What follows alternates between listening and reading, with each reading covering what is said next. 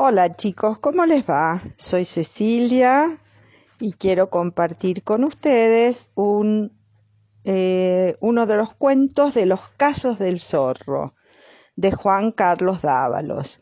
Tengo en mis manos un libro muy viejito, firmado por Juan Carlos Dávalos del, en el año 1944 pero el libro es editado en 1925. Ya hasta que se deshace, es muy, muy viejito, era de mi mamá. Y dice así, uno de los casos del zorro.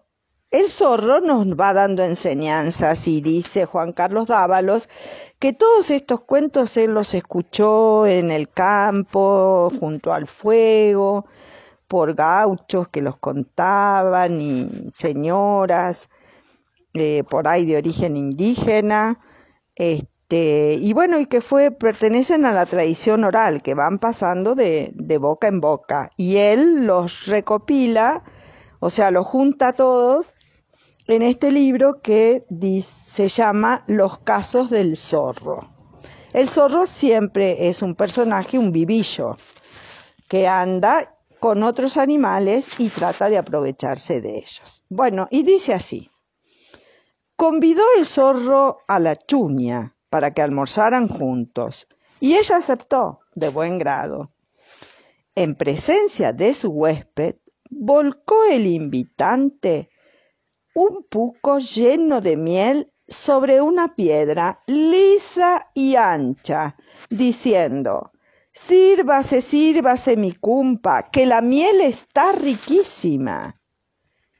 Y el descortés lamía con deleite la piedra embadurnada, mientras la chuña, dando picotones, pic, pic, pic, apenas podía levantar ni una gota por vez con la punta del pico.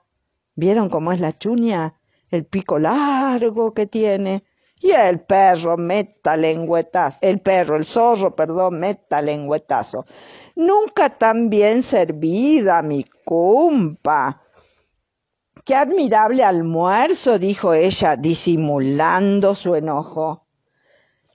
Como se hallasen poco después de nuevo en el monte, la chuña invitó al zorro a un banquete en retribución de las atenciones que le había preparado el zorro. Allá fueron, y sobre una piedra semejante a la mesa del zorro, puso la chuña un bote de cuello estrecho, estrecho, rebosante de miel.